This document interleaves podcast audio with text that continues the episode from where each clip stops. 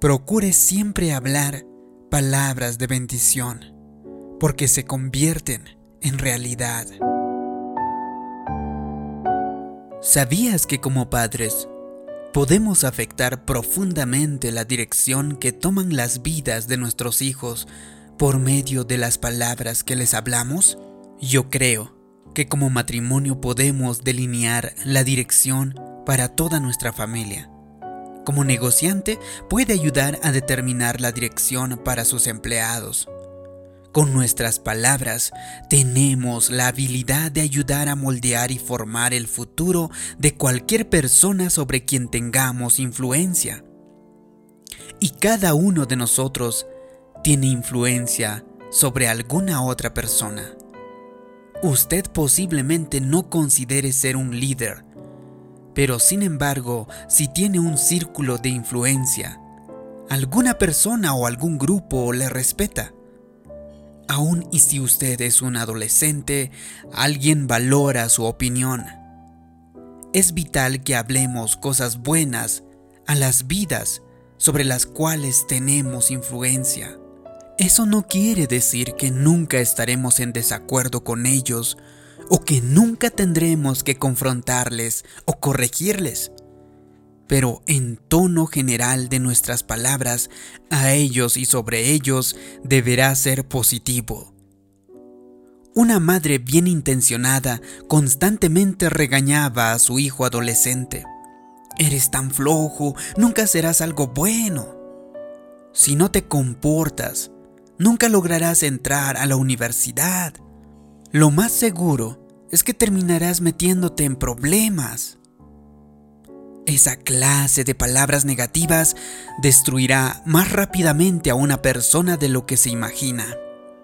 No puede hablar negativamente de alguien en un momento y después salir y esperar que esa persona sea bendecida. Si usted quiere que sus hijos sean productivos y que tengan éxito, usted necesita declarar palabras de vida sobre ellos en lugar de predicciones de mal y desesperación. La escritura nos recuerda que con nuestras palabras podemos bendecir o maldecir a las personas. Las personas en el Antiguo Testamento tenían muy en claro el poder que ejercía la bendición. Al acercarse el patriarca de la familia a la senilidad o la muerte, los hijos mayores se juntaban al lado de su padre. Luego él colocaba sus manos sobre la cabeza de cada hijo y hablaba palabras amorosas y llenas de fe sobre ellos y sobre su futuro. Esta frase se conocía como la bendición la familia estaba consciente de que era más que el último testamento del Padre.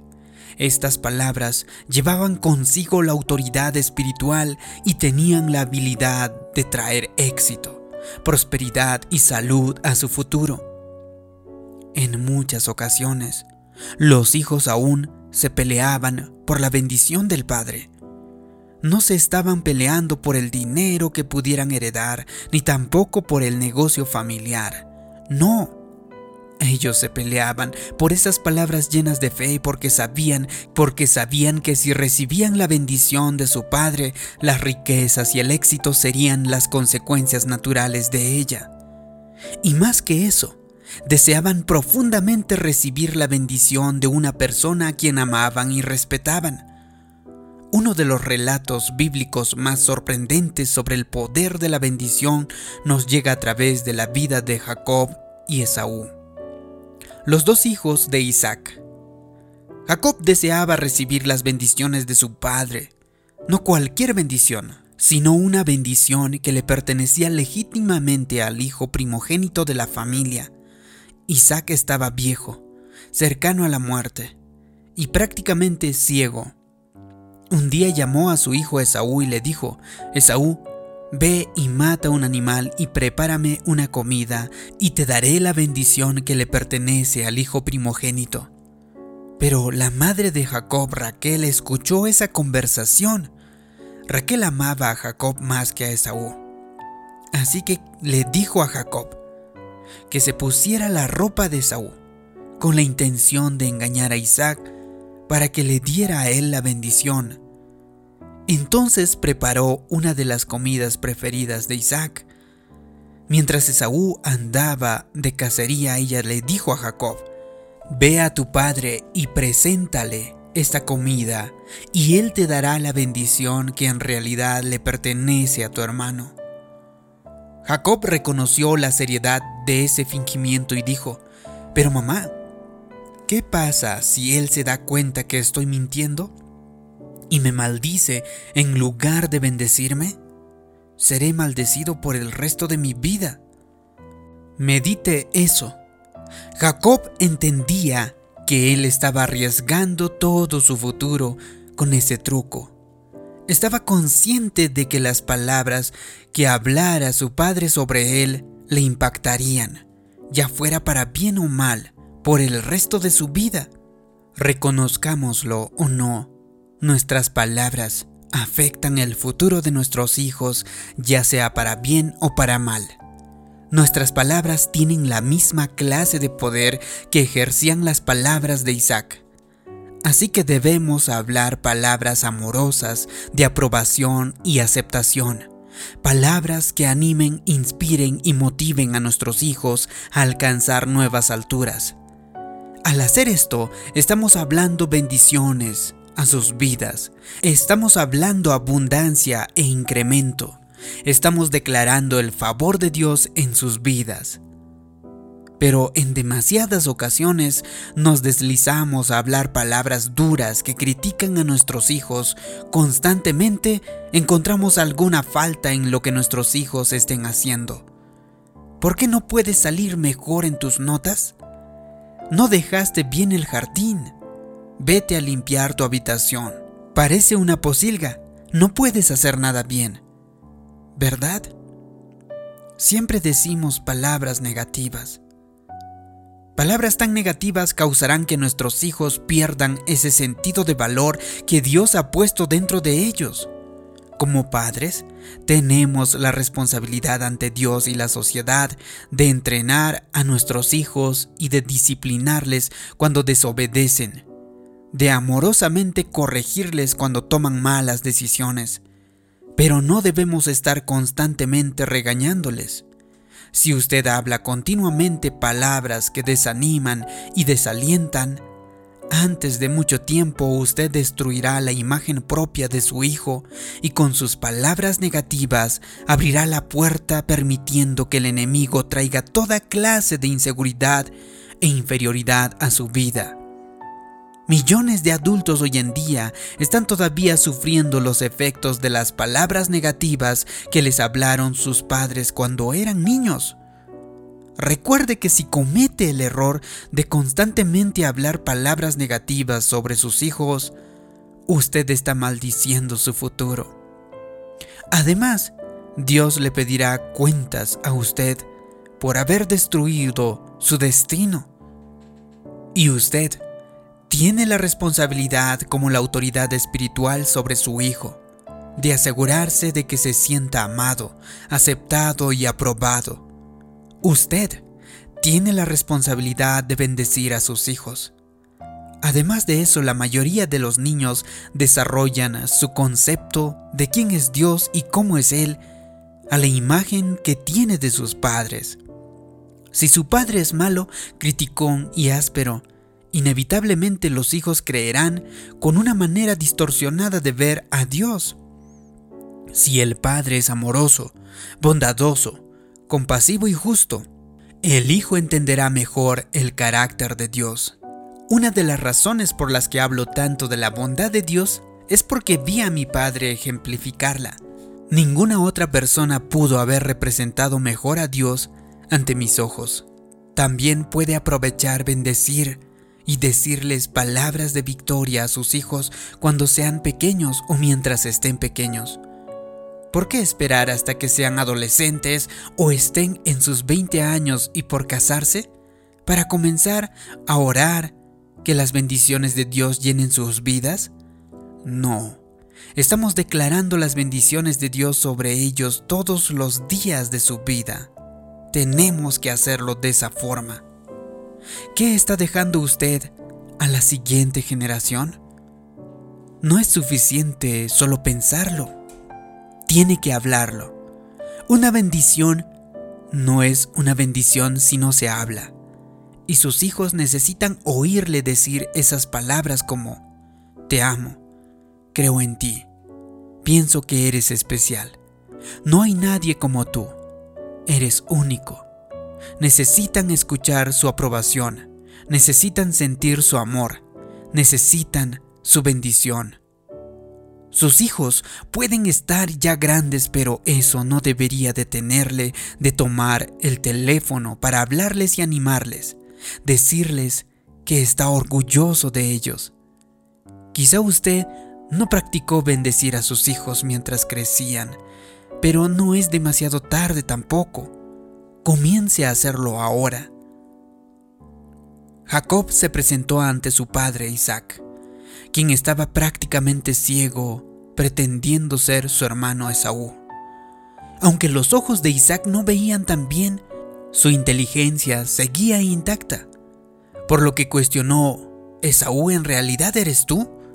Sí, padre, soy yo, mintió Jacob. Isaac no quedó convencido, así que hizo acercar a su hijo. Solo cuando olió la ropa de Esaú se convenció al fin de que era él y entonces le dio a Jacob la bendición que en realidad le pertenecía a su hermano mayor. Dijo algo como, que siempre tengas abundancia de grano y vino, que las naciones se postren ante ti y las personas siempre te sirvan, que seas Señor sobre tus hermanos, que cualquiera que te maldiga sea maldecido y que cualquiera que te bendiga sea bendecido.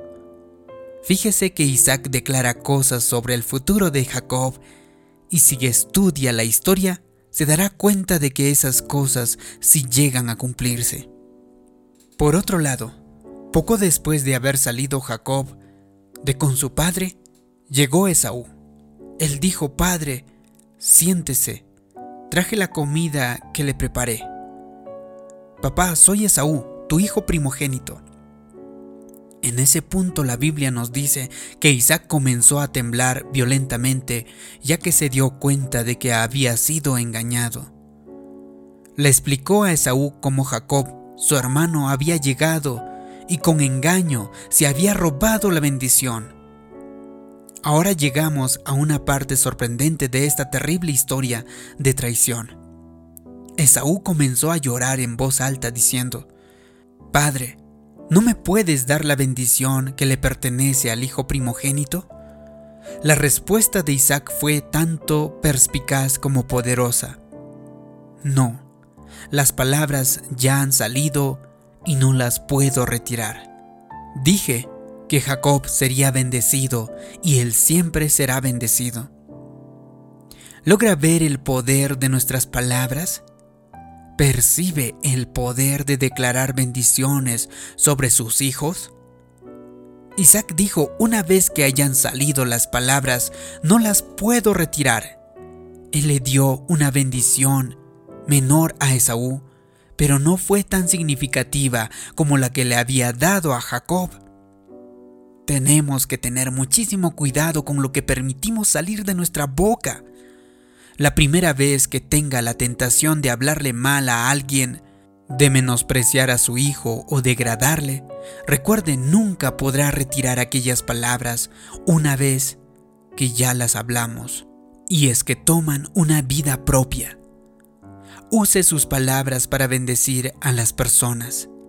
Deje de criticar a su hijo y comience a declarar que tiene grandes cosas en su futuro.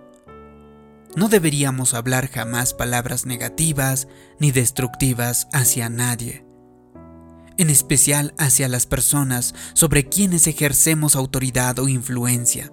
Solo porque usted tiene su propio negocio o supervisa un gran número de empleados, eso no le da el derecho de hablarles mal y hacer que se sientan mal consigo mismos.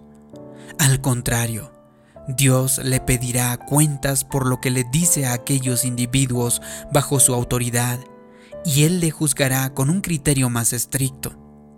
Debería de esforzarse entonces para hablar palabras positivas que edifican y animan. De manera similar, es importante que un esposo entienda que sus palabras ejercen tremendo poder en la vida de su esposa. Él necesita bendecirla con sus palabras, ya que ella ha dado su vida para amarlo y cuidarlo, para ser su pareja, para crear una familia juntos y para criar a sus hijos. Si siempre está encontrando algo mal en lo que está haciendo, si siempre está menospreciándola, él cegará terribles problemas en su matrimonio y en su vida. Además, muchas mujeres hoy en día se encuentran deprimidas y se sienten emocionalmente abusadas porque sus maridos no las bendicen con sus palabras. Una de las primeras causas de las crisis emocionales entre mujeres casadas es el hecho de que no se sienten valoradas y una de las razones principales por las que se da esta deficiencia es porque los esposos están conscientes o inconscientemente negando dar las palabras de aprobación que tan desesperadamente desean las mujeres. Si usted desea ver una obra milagrosa en su matrimonio, comience a alabar a su pareja. Comience a apreciarla y animarla.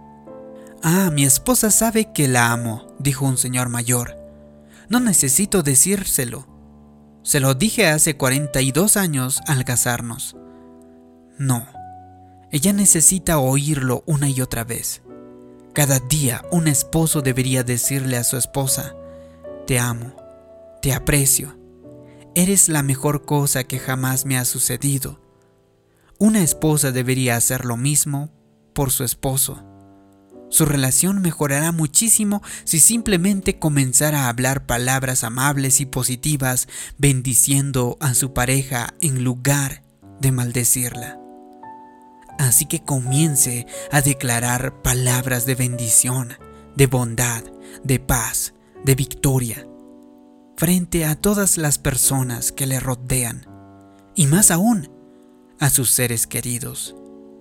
Si hace eso, yo creo y declaro que triunfará en cada área de su vida, que superará cada obstáculo, que cumplirá cada meta que se proponga y llegará a convertirse en la persona que Dios le ha creado para ser. Si te ha gustado este vídeo y crees que puede ayudar a otras personas, haz clic en me gusta, compártelo y también suscríbete en este canal. Como siempre te pido que me dejes abajo en los comentarios una declaración. Yo declaro palabras de bendición. Así podré saber que te ha gustado este vídeo, que te ha ayudado. Gracias por tu comentario. Gracias por suscribirte. Mi nombre es David Yugra. Nos vemos en un próximo vídeo de motivación para el alma. Hasta pronto.